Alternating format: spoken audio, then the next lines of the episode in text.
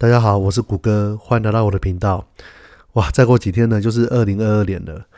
那从开始经营 Parkes 到现在呢，大概两个月的时间。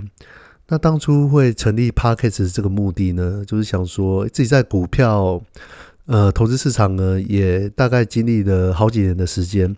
那从台股呢，然后开始做。那其实一开始懵懵懂懂的，然后看一些书，然后不管是技术指标、基本面、财报这些都有去研究。那到后来呢，在四五年前的时候就转战到美国市场。那美国这个市场呢，因为它的标的多，而且它可以一股一股的买。那现在很多国外的券商呢，它都是免收交易的手手续费的，所以在呃，在美股这个市场呢，是在交易上面相对来说会比台股比较弹性一点。那交易的策略，呃，当然有布局一些呃市值型的 ETF，那还有一些个股的投资。那其实两方面我这边都有做，呃，那目前的获利也还算是 OK。那其实你如果以整个二零二一年的市场来说的话，其实。二零二一年的市场呢，是个蛮好做的市场。基本上呢，你只要不要出太大的包，或者是乱做空一番的话，其实你如果基本上你稳稳的投资市值型的 E ETF 呢，或者是一些像是有一些前瞻性的产业、未来看好的产业，你如果都有投资在这些标的上面的话，你的获利应该会相当的不错。对，因为。疫情的影响呢，导致一些成熟国家的政府呢，他们都实施实行宽松的政策。那因为资资金面的因素呢，再加上企业跟内需的复苏呢，所以整体全球市场的表现的都还算是不错。那所以二零二一年呢，可以说是股市的送分题啦。那我们将持续呢拉到二零二二年。那二零二二年的股市呢？呃，当然没有像二零二一年的股市这么的好做。那二零二一年呢，你基本上怎么买就是怎么赚。但是二零二二年呢，有一些因素呢，例如说通膨的因素，还有供应链的因素呢，然后还有呃，成熟国家呢，陆陆续续也会开始升级，包含台湾在明年呢，也可能会开始升息。所以明年呢，它的股市呢，震荡一定是会比较大的。对，所以在这个这这个方面呢，就要特别去注意一些资金的布局。但是如果以长期来说的话，应该整体的获利的空间就还是有的。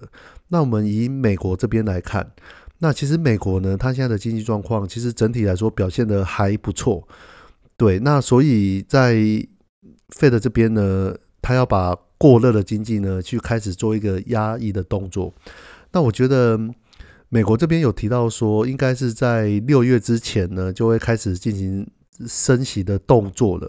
那我觉得在上半年的时候呢，呃，由于在 Q one 的时候，在二零二二年的 Q one，其实它的基期呢是有被垫，是有被垫的比较高。呃，当它基期被垫高的时候，然后还有升息这个因素的话，所以行情这边一定会有一些震荡。那到下半年的时候呢，那其实我就觉得整体的呃投资状况呢，就要回归到企业获利跟美国市场内需的一个基本面的情情况。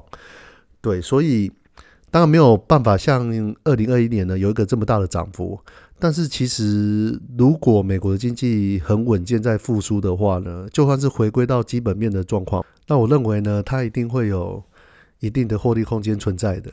那现在大概来说明一下，呃，整体经济的一个状况。那我们刚刚有提到说，呃，在明年美国这边费德会进行升息。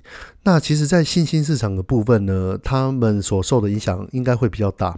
那如果以新兴市场来说的话，你会发现到像巴西、俄罗斯这些国家呢，其实他们都已经做升息的动作，甚至韩国，它今年也升息了两码。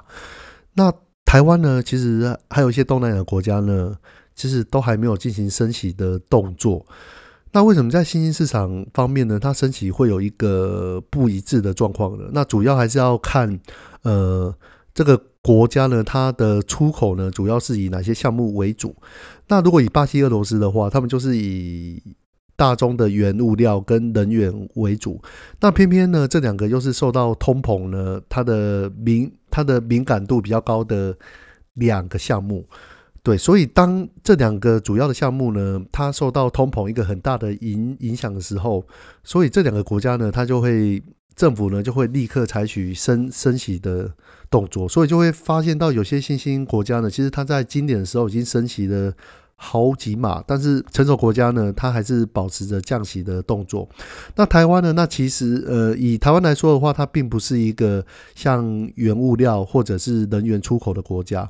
那我们主要是电子业出口为主，所以在通膨的方面呢，影响到台湾的因素就会比较小。所以你会发现到台湾其实今年也没有做升息的动作。那升息最快也是要等到明年才会做。对，所以你如果发现到通膨呢，对于一些比较敏感的国家呢，它升级速度相对来说会比较快的。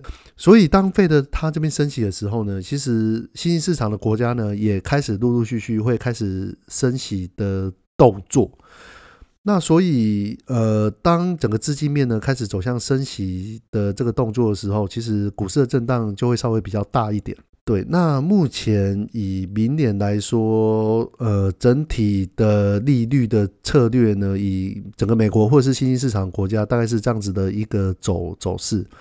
那如果以产业这边来看的话呢，其实有几个产业，呃，可以特别去关注，像是电动车。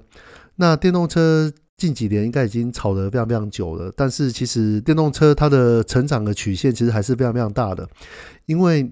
你就光看台湾现在的状况就知道，因为其实台湾的电动车也没有非常的普及。那其实电动车呢，现在推的比较凶的国家呢，大概是欧洲的这些国家，他们推电动车推的蛮用力的。那中国呢，在最近呢，电动车也是占比也是一直不断的。提升中，但是呢，跟传统车辆来相比的话呢，其实这个空缺呢，其实还是非常非常大的。呃，那我这边呢，又特别去关注新能源的政策部分。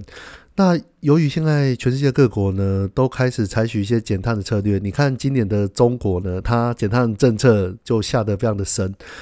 那所以导致有部分一个缺电的状况，所以其实像中国这么大的国家呢，他们都很致力于在减碳这个措施的。那其实这个是一个全球的共识，这个是不会有任何的问任何的问题的。那现在就是说，好新能源呢，它的政策发展下来的话，势必会有许多的新能源政策，它会取代一些现在既有的一些能源的系统。那这些新能源呢，它也会牵扯到一些碳交易的部分。那未来呢，如果碳交易政策呢，它非常的盛行的话，那其实当某一个国家的货物呢，它要出口到另一个国家的时候，他们会被收取一定的碳交易的费用。所以你如果在这个整个供应链里面呢，你如果在碳这个产生的数量呢，可以比较低的话，那你相对来说，你在输出这些产品的成本呢，就会相对来说就会比较低一点。所以我觉得在新能源相关的产业的话，这个部分也可以特别的去关注一下。那还有一个在今年底的时候被讨论的一个产业就是元宇宙。那主要就是 Facebook 的 CEO，呃，他们在十月底的时候发布了一个关于元宇宙未来愿景的一个影片。那 Facebook CEO 呢，他也趁势呢，把他们的公司名称呢，把它改成 Meta，那表示呢，他们要投入大量的资金呢，呃，跟资源呢，去发展元宇宙这个的领域。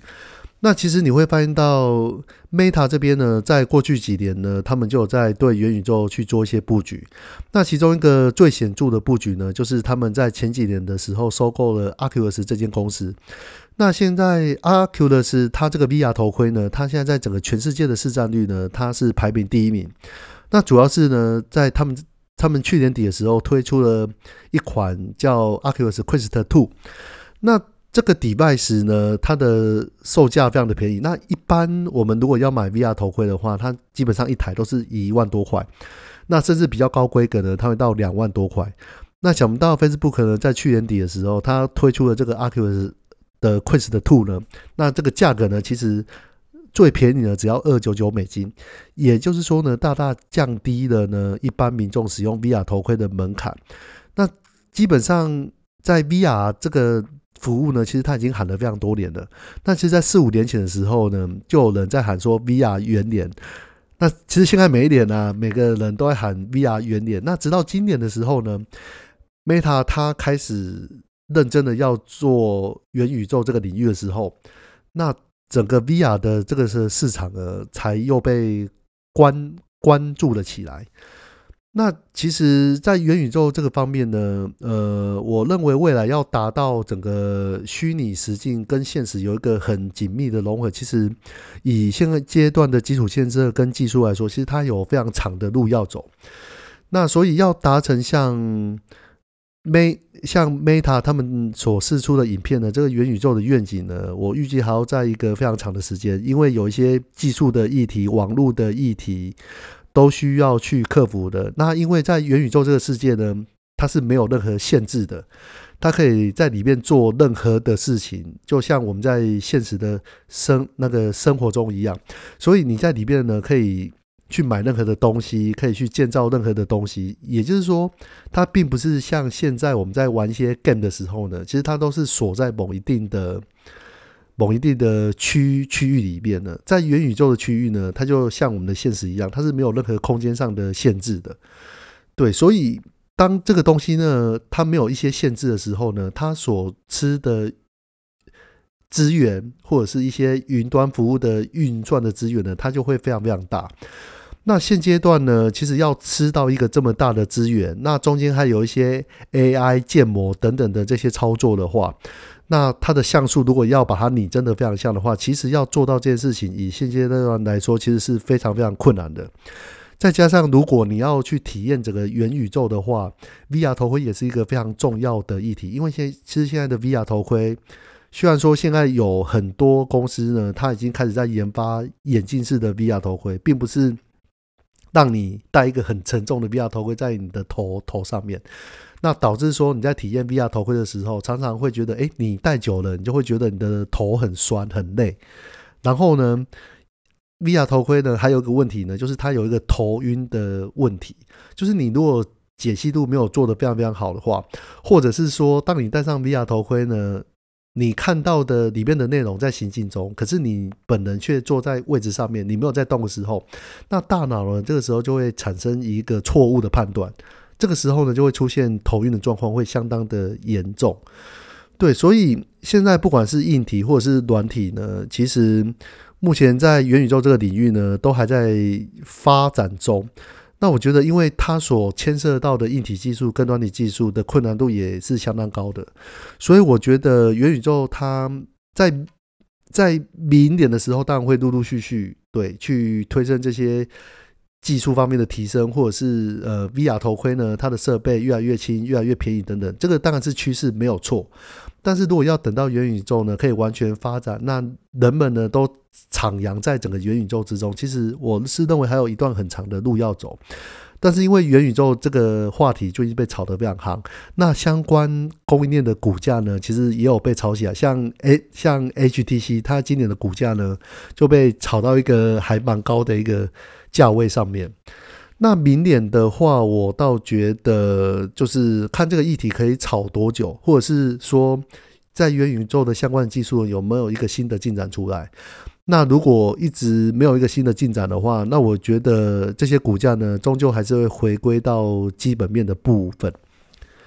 那明年来说呢，其实有几个风险性的问题哦，例如说呃供应链的问题跟通膨的问题。那这两个问题呢，其实我是觉得是明年需要特别去注意的部分。那虽然有很多的分析报告呢，都认为说供应链的问题跟通膨的问题应该会在上半年的时候慢慢的缓缓解，呃，但是这个状况呢，其实也要取决于呃每个国家面对疫情的一个状况。如果又有变种病毒呢，它的疫情又起来了，那又造成缺工或者是整个。工厂整个停工的话，那我觉得供应链这个问题要解，相对来说，嗯，并不是这么容易。那当然还有一些罢工相关的议题，它我它也会去影响到说供应链的问题。对，那通膨的问题呢？其实，呃，通膨的状况不只是其他国家，那像台湾通膨的状况也是最近你会发现到说，不管是物价或者是房价，也是涨到一个比较高的水准的。那这样子的话，其实呃，通膨的问题呢，其实它就会去降低呢我们一般民众的一些实质的购买力。那你的薪资呢，如果没有相对应的提升的话，那其实通膨的问题呢，对我们一般的民众是影响非常非常大的。对，那其实我觉得就要关注说，诶，明年的供应链跟通膨的问题呢，是不是如大家所预期的，它会渐渐的缓解？那如果没有缓解的话，那我觉得在股市方面呢，也不会有一个比较好的表现。因为如果像通膨的问题没有缓解的话，那我相信势必很多国家它的升息的速度一定会加大力道。它的利率不断提高的话，那其实对于整个股市的资金面呢，其实会有一个非常大的影响。好，那以上这些呢，就是大概对于明年可能的一个大方向的一个看法。对，那当然我们明年呢，还是会持续关注一些呃，不管是产业还是一些总体经济的分析，或者是一些地缘政治风险的一个状况。那当然，这些状况如果有一些变动的话，我们当然也会在 p a c k a g e 上面呢，去跟大家做一个。更新，那今年就快要结束了。那非常开心，可以就 Parkes 的来分享自己的一些投资的心得给给大家。好，那我们今天就到这边了。好，谢谢大家，拜拜。